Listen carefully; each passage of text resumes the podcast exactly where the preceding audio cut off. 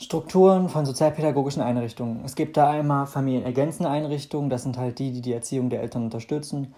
Das sind zum Beispiel Tageseinrichtungen, Freizeiteinrichtungen und sonstiges. Ähm, und darunter fallen halt die Krippe, die Kita und die Kinder- und Jugendzentren. Dann gibt es noch familienersetzende Einrichtungen, die erziehen das Kind stellvertretend für die Familie und das kann lang- oder kurzfristig sein. Das ist zum Beispiel ein Erholungsheim oder eine Kinderstation, eine Wohngruppe oder ein Kinderdorf.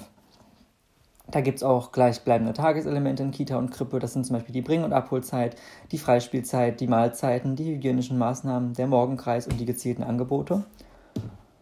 Und ähm, der Tagesablauf der einzelnen äh, und die einzelnen Elemente richten sich nach der Art der Einrichtung, dem pädagogischen Auftrag der Einrichtung, der Verweildauer der Klientel, die Kontinuität der zu betreuenden und die Altersstruktur.